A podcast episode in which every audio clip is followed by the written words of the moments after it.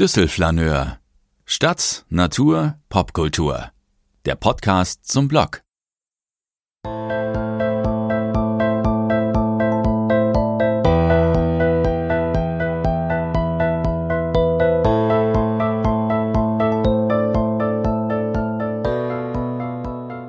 Gedrehtes Y als Düsseldorf-Wahrzeichen. Kaum Autos auf der Fleerbrücke. Man könnte fast sagen, auf dem Rhein darunter und auf dem Rad- und Fußgängerstreifen am Rand herrscht mehr Verkehr als auf den sechs Fahrspuren. Das ist keine Satire, das war wirklich mal so. Von der Eröffnung Ende 1979 bis Mitte der 80er fehlte der A46 noch der Anschluss an die A57 zwischen Köln und Krefeld und schnell kam der Spitzname Fahrradbrücke auf. Danach stieg die Zahl der Autos und Lkw rapide an, auch begünstigt durch den Unitunnel. Heutzutage geht es in Fleerbrücke-Artikeln um die immer gleichen Fleerbrücke-Themen. Welche Fahrspur in welcher Fahrtrichtung wann gesperrt ist, an welchen Tagen Verkehrschaos droht, was an der Brücke marode ist und so weiter.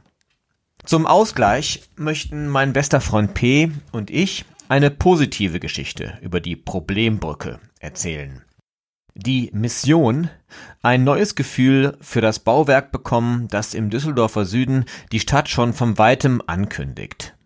Es zu Fuß überqueren und sich dabei möglichst wenig, am liebsten gar nicht, um Stau, Lärm und Abgase kümmern. Klar, das könnte schwer bis unmöglich werden, aber ein Versuch ist es wert. Die Geste zählt. Schließlich wird die Fleerbrücke im November 2019 40 Jahre alt. Da kann sie ein paar positive Schwingungen gut vertragen. An diesem nasskalten Donnerstagmittag im Februar sind mein Begleiter und ich ausnahmsweise von Anfang an einer Meinung. In unseren Augen ist die imposante Verbindung zwischen Düsseldorf-Flehe und Neuss-Üdesheim-Grimlinghausen die schönste der Stadt quasi das langbeinige Topmodel unter Düsseldorfs Rheinbrücken. Ein Architektur-Highlight. Superlative inklusive. Mit 146,47 Metern hat die Fleerbrücke nicht nur den höchsten Brückenpylon Deutschlands, sondern mit 368 Metern auch noch die größte Spannweite aller Schrägseilbrücken der Republik. Überdies ist sie 1166 Meter lang, knapp 42 Meter breit und überquert den Rhein nicht, wie üblich, im rechten Winkel, sondern schräg. Dem bewaldeten Wasserschutzgebiet rund um das Wasserwerk Flehe zuliebe. Von weitem ein auf den Kopf gedrehtes Y, allein auf weiter Flur, abgekoppelt von der richtigen, der innerstädtischen Skyline. Unübersehbar, als würde es die Stadtgrenze bewachen. Ob unsere Sympathie für die ungeliebte Cousine der Düsseldorfer Brückenfamilie dem Praxistest standhält?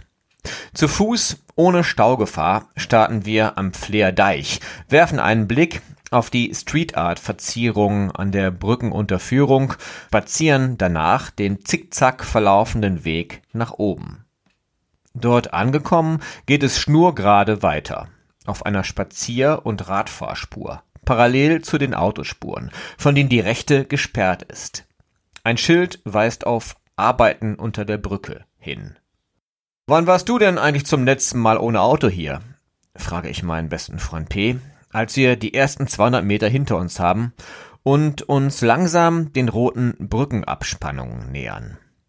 Auf einer Radtour in den 90ern, sagt mein zwischenzeitlich nach Berlin verzogener Begleiter und hält sich theatralisch naserümpfend die Ohren zu. Wie laut das hier ist, habe ich damals aber gar nicht bemerkt. Ich wollte einfach nur schnell auf die andere Seite. Lärm und Abgase am Rande einer Autobahnbrücke. Das ist zu offensichtlich. Das lassen wir weg in der Kolumne, sage ich. Wie bitte? fragt mein bester Freund P., als habe er mich nicht verstanden. Und dann dreht er sich um, blickt zurück. Wir könnten erwähnen, dass man von hier aus nicht nur den Rheinturm, sondern auch die Spitzen von Oberkasseler Brücke und Kniebrücke am Horizont sehen kann. Nee, Das lassen wir auch weg, sage ich. Die Rheinbrücken im Zentrum bekommen schon genug Aufmerksamkeit. Während die sich im Glanz der Innenstadt sonnen, steht die arme Fleerbrücke im Abseits, fällt P. mir ins Wort. Na dann müssen eben wir den Job als Fleerbrücke Lobbyisten übernehmen. Kurz darauf haben wir den über dem Rheinteil der Fleerbrücke hinter uns gelassen, sind auf Neusser Gebiet.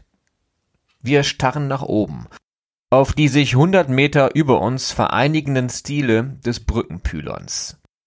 Während P mit dem Smartphone ein Foto von einem auf die Lärmschutzwand gesprähten Streetart-Hündchen schießt, beginne ich, ihm meine ganz persönliche Flair-Brücke-Geschichte zu erzählen.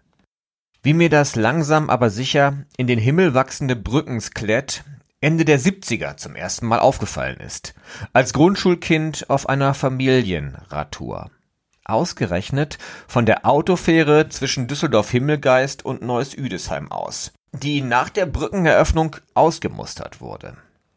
Und wie ich in der ersten Hälfte der 90er als nebenjobbender Student regelmäßig Freitag oder Samstag morgens mit dem Fahrrad über die Fleerbrücke nach Üdesheim gefahren bin, um dort als Lagerist im Gewerbegebiet Software und Bücher von Data Becker in Pakete zu packen. Die Fleer-Brücke-Geschichte meines besten Freundes spielt zu einer anderen Zeit und er möchte sie mir erst erzählen, wenn wir ihren Schauplatz erreichen. Am Rhein. An einer Teegabelung verlassen wir die Brücke und spazieren in nun entgegengesetzter Richtung unter der Fahrbahn flusswärts, flankiert vom Naturschutzgebiet Üdesheimer Rheinbogen. Auf den Feldern nebenan lauert ein Graureiher auf Beute. Ein Nilgänsepärchen watschelt im Gleichschritt. Und der gerade noch so dominierende Verkehr erscheint plötzlich weit entfernt, dringt nur dumpf durch den Beton. Menschen sehen wir keine. Tatsächlich sind wir seit dem Beginn des Spaziergangs in Flehe niemanden begegnet. Die Brückenbeine sind mit Straßenkunst und Sprüchen verziert. Leon hat Jona lieb, bin Boss. Außerdem stehen hier und da landwirtschaftliche Gefährte und Geräte, die den Regenschutz unter der Brücke genießen. Eine fast unwirkliche Stimmung. Einsamkeit versus Autobahnverkehr, Betonsymmetrie versus Naturschutzgebiet. Wenn es im Fernsehen jemals wieder einen Düsseldorf-Tatort geben sollte, sagt P., werden die Location Scouts ganz sicher hier unter der Brücke eine Leiche platzieren. Wäre ich Location Scout, würde ich auch noch den Rhein mit ins Bild nehmen, entgegne ich. Wir einigen uns auf angespülte Wasserleiche am Ufer unter der Brücke, möglichst mit Graffiti im Hintergrund und lassen das erhöht liegende Wasserwerk Rheinbogen mit seinem Bauernhofähnlichen Gebäude, das bei Hochwasser zur Insel wird, rechts liegen. Und dann erreichen wir die beiden Pylonstiele, die nur wenige Meter vom Wasser entfernt wie Riesenroboterfüße auf dem Boden stehen. Zeit für P's Fleerbrücke-Geschichte. Sie spielt 1985 oder 1986 und mein heutiger Begleiter ist damals 15 oder 16 Jahre alt und feiert genau dort, wo wir in diesem Moment stehen, mit seiner Clique. Drei oder vier Mal läuft das so im Sommer, abends, an den Wochenenden. Bis zu 100 Leute aus verschiedenen Düsseldorfer Schulen reisen mit Fahrrädern oder Vespas an, sitzen oder stehen rund um die Pylonstile. Es gibt volle Bierflaschen, die in Rucksäcken mitgebracht werden. Es gibt leere Bierflaschen, die in den Rhein fliegen. Es gibt Lagerfeuer und Ghettoblaster. Es gibt Betrunkene und Nüchterne. Es gibt alberne Gespräche. Es gibt existenziell romantische Gespräche. Es gibt Paare, die sich küssen, und wenn es schlecht läuft, gibt es ein Polizeiboot, das langsam vorbeituckert und Ordnungsamtleuten Bescheid sagt, die kurz darauf die Party beenden. Fotos, die diesen Flair-Brücken-Partysommer belegen, gibt es keine. Nur Erinnerungen, die mühsam wachgerufen werden müssen. Das Privileg einer Jugend ohne Smartphones.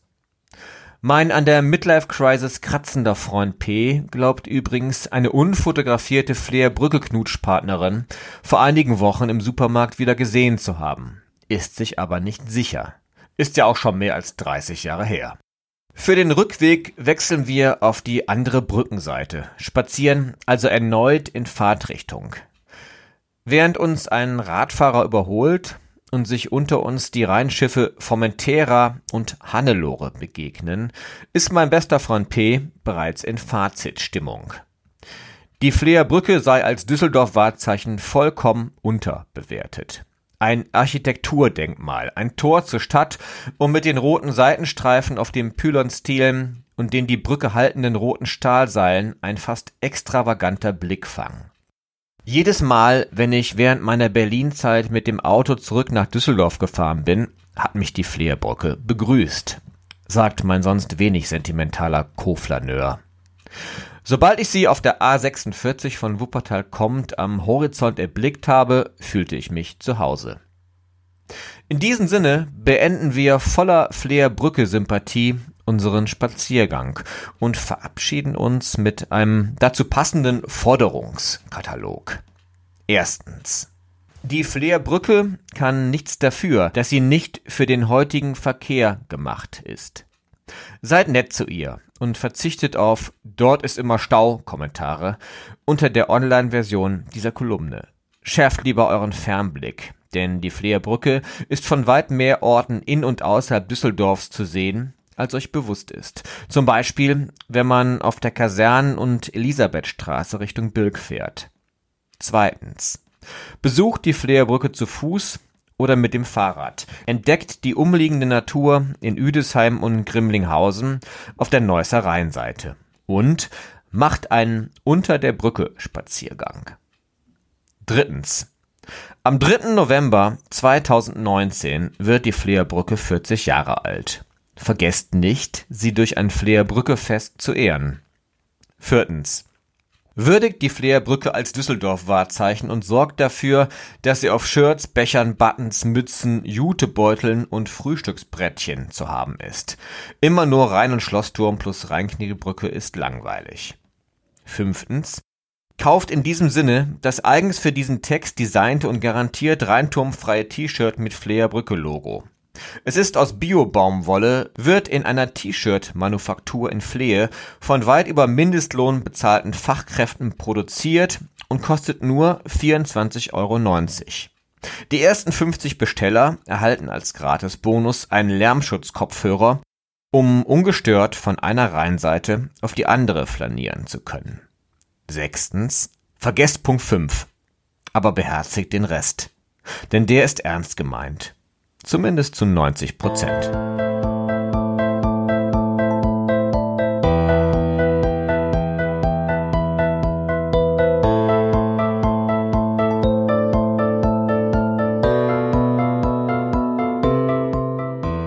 Dies war eine Folge von Düsselflaneur, der Podcast zum Blog.